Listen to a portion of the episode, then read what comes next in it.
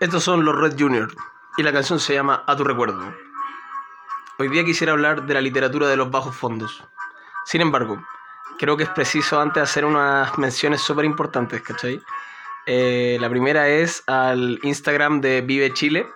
Eh, es una comunidad audiovisual y galería fotográfica principalmente orientada a promover la difusión de ese Chile y ese Santiago que lucha por sus derechos y el activismo por una sociedad mejor.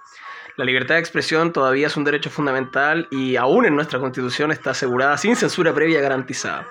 Eh, me comuniqué con el tipo de Vive, Chile, le representé que me gustaba mucho su página y le conté que estaba haciendo este podcast y me dijo lo siguiente que transmitiera, es que hago un llamado a todos los fotógrafos que son silenciados en Vive Chile pueden encontrar una comunidad y podemos compartir su trabajo sobre la revolución, un espacio sobre el arte y reconocimiento del esfuerzo infravalorado del fotógrafo. Un abrazo, espero que lo sigan en verdad porque son demasiado buenos.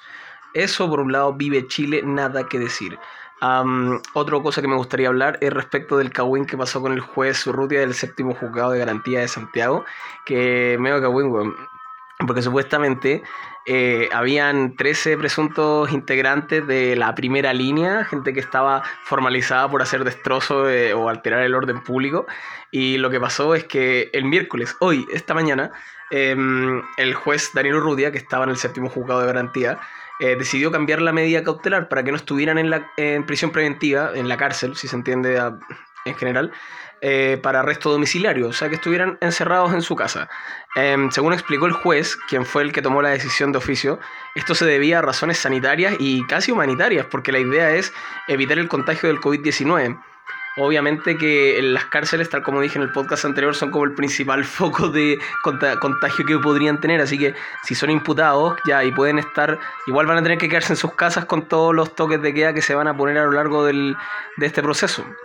Entonces los dejó en libertad. Sin embargo, eh, tras conocer lo que pasó, esta resolución, la Corte de Apelaciones de Santiago convocó una reunión extraordinaria por videoconferencia para tratar el tema. Y, eh, tal como indicaron desde la Corte, se decidió instruir una investigación sumaria precisando contra este juez, atendida la gravedad de los hechos que serán materia de la investigación, a fin de evitar las consecuencias que esto puede generar. Se dispone como medida preventiva la suspensión de los efectos de la resolución. ¿Qué quiere decir esta cuestión? O sea, un juez aplicó, tuvo un criterio sanitario, humanitario, si se quiere, y dijo que los 13 tipos se vayan para la casa, que cumplan su arresto domiciliario y que estén en cuarentena como debe ser, ¿cachai? Para que no salgan. Total, son de la primera línea. ¿Y qué hizo la Corte de Apelación apenas se enteró? Bueno, le abrió una investigación casi disciplinaria al juez para ver si lo pueden echar del Poder Judicial y, o una sanción administrativa, eh, disciplinaria, perdón. Y en segundo lugar, dejó sin efecto la medida de que se fueran para la casa, o sea que los buenos volvieron a estar en prisión. Aquí estamos viendo algo muy interesante. Yo me metí a un foro de, que se llama en, en Facebook que se llama Abogados y Estudiantes de Derecho.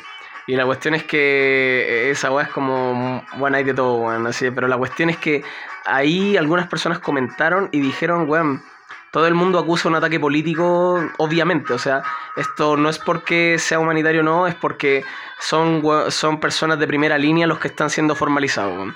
Gente que quiere cambio de constitución y toda la cuestión y se está manifestando en las calles que son un peligro para la sociedad. Nuevamente se están, están aplicando la ley del torniquete, pues, así como cuando le aplicaron la ley de seguridad interior del Estado a un profesor de historia que rompió un torniquete. Entonces, y que es una cuestión de no acabar. De verdad que eh, algunos abogados, como Helwe, la Sugni, la abogada de los narcos supuestamente, mandó por Instagram un aplauso y un video eh, felicitando al, al, juez Daniel Urrutia por atreverse a hacer esto, que fue, bueno, por cosas sanitarias, váyanse para la casa, ¿cachai? No quiero que estén en la prisión, se pueden contagiar. Váyanse para la casa, igual van no, van a tener, no van a poder salir por todo lo que va a pasar con el COVID, ¿cachai? Entonces, bueno, desde arriba ya le quieren, no solo, no solo le quieren tirar la oreja al juego, sino que además le están buscando una medida gravosa, le abrieron un proceso sumario, que busca aplicarle una medida disciplinaria y esa weón igual es heavy, porque podrían echarlo, echarlo por aplicar un criterio humano y quizá un criterio sanitario y de lógica. O sea, obviamente que las cárceles están sobrepobladas, obviamente que el delito que ellos cometieron no es de tal envergadura, pero lo más importante, no pasa porque el delito sea de envergadura o no. La prisión preventiva, principalmente, entre otros requisitos que no vale la pena mencionar aquí, se establece cuando se dicta o se dictamina, cuando la persona realmente es un peligro para la sociedad. Entonces, primera línea, delitos, eh, los de primera línea son un peligro para la sociedad. Eh, es discutible, yo creo que no. No, no, yo creo que hay personas que son más, más peligrosos que, que, que ellos, de verdad. Y mm, eh, esta es una cosa de análisis. En verdad, yo creo que vale la pena darle una vuelta e investigarlo. Bueno, pero hoy día iba a hacer una literatura de los bajos fondos. ¿Qué es lo que tiene de interesante la literatura de los bajos fondos? Es que la literatura de bajos fondos comienza a desarrollarse en Chile eh, principalmente en los años 50. Y en esta época sus exponentes fueron calificados por la crítica, en su mayoría muy distante y peyorativa, como malditos y pícaros. esta percepción obedecía en buena parte a la extracción social de algunos de estos autores, que solían provenir del mismo medio que describen en sus obras.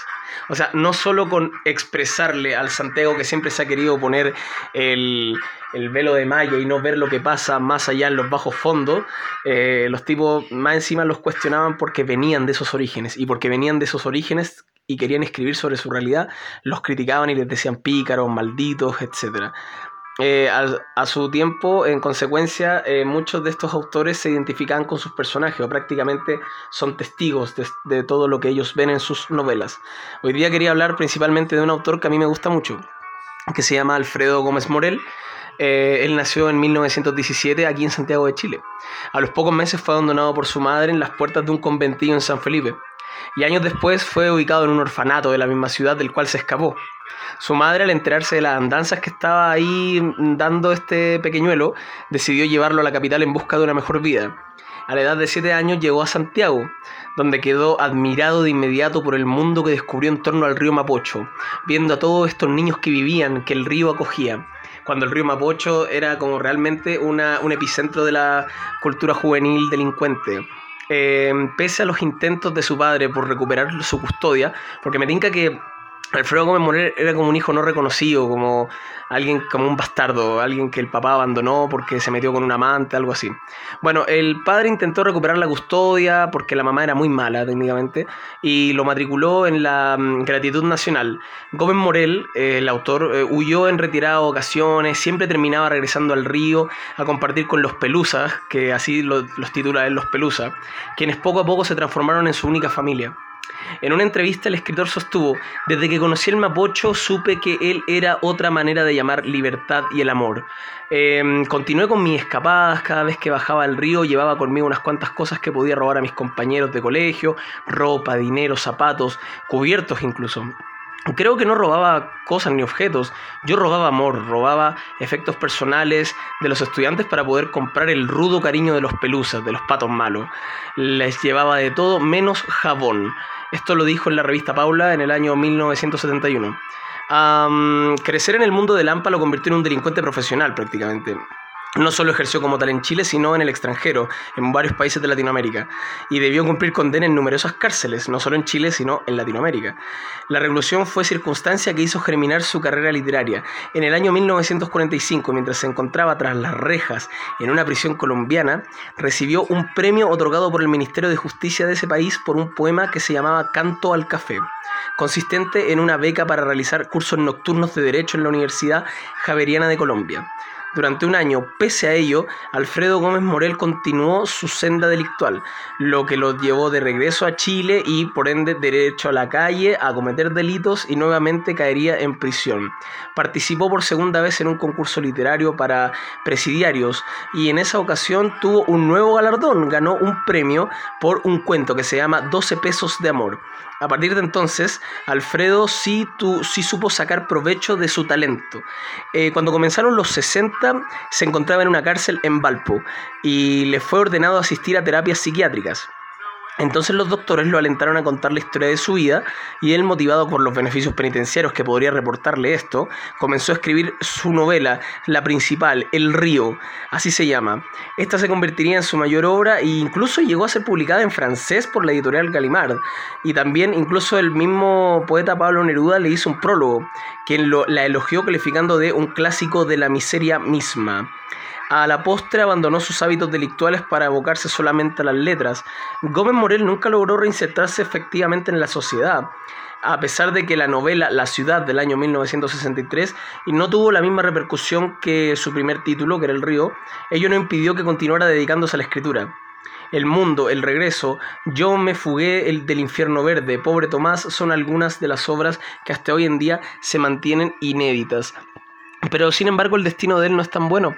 Lo cierto es que em, en, uno de su, en el año 1976 eh, aparece una carta al señor director em, de las últimas noticias firmada por el señor Alfredo Gómez Morel, donde dice que está viviendo en una rancha ubicada en Once Poniente, 8380 San Gregorio La Granja.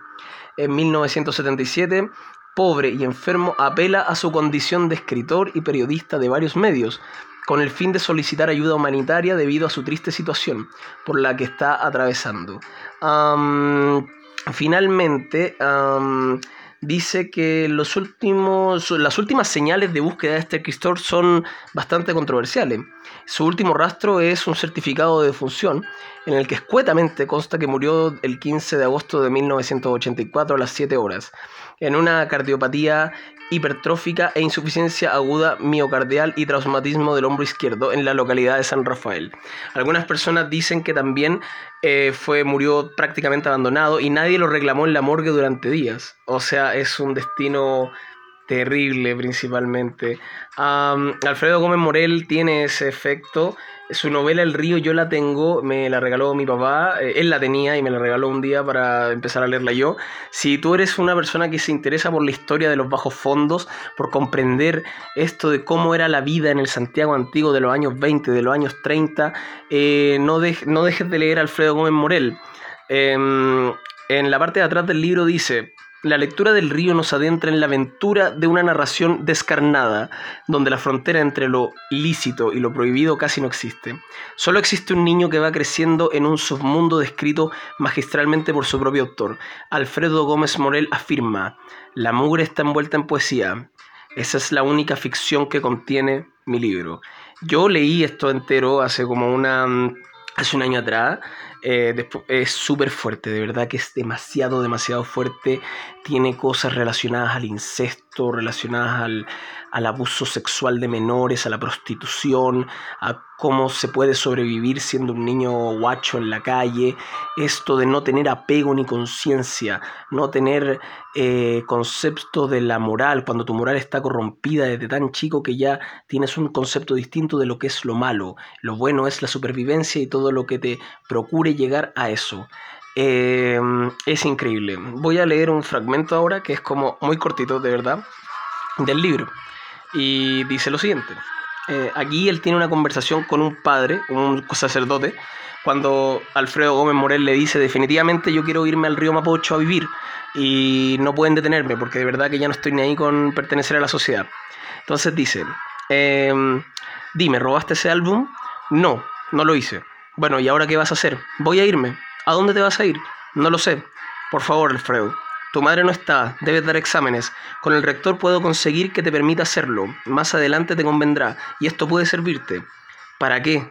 Nada me atrae en esta casa. Por ustedes no siento nada. A veces a usted le tengo hasta lástima. A ella, su mujer, la odio permanentemente. Me gusta ser libre, vivir como yo quiera, estudiar. ¿Para qué? Si ya veo mi vida, ya está decidida. Con o sin estudios llegaré a donde quiero. Pero ¿qué es lo que quiere, Alfredo? Quiero tener dinero, fortuna, vivir, ser libre, amar y que me amen. Pero eso solo se consigue trabajando, luchando, Alfredo. Yo también lucharé, pero a mi manera. Por favor, Alfredo, por lo menos rinde los últimos exámenes. Tienes el año casi hecho, ¿qué ganarías con perderlo? Di los exámenes y pasé a tercer año, dice Alfredo.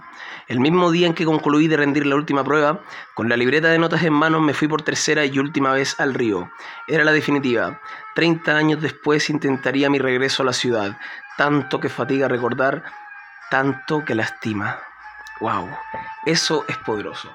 No dejen de leer la lectura de los bajos fondos porque puede ser algo muy interesante de análisis. Como dato, puedo decir que hay otros autores en Chile que, o en el mundo creo que hablan de en los bajos fondos. Por ejemplo, Armando Méndez Carrasco con su cumbre es Chicago Chico 1962. Luis Cornejo Gamboa con su libro de cuentos Barrio Bravo de 1955, y el único e inigualable Luis Ríbano, quien vivió entre 1933 y 2016 quien por esos años era carabinero, y publicó la novela Esto no es el paraíso, donde relata con un lenguaje crudo y desenfadado cómo es la vida de los policías y su relación con el AMPA. Luis Ríbano, según me contó un amigo que se llama Matías Droguet, ¿cachai?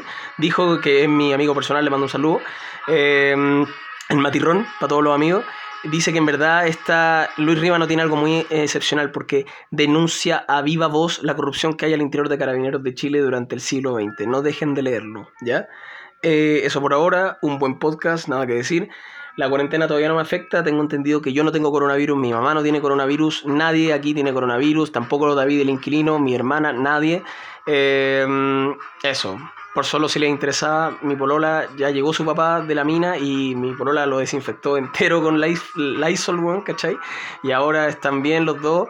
Eh, esperemos que todo salga bien en estos días. Los zombies todavía no logran entrar, ¿ya? Un abrazo solemne.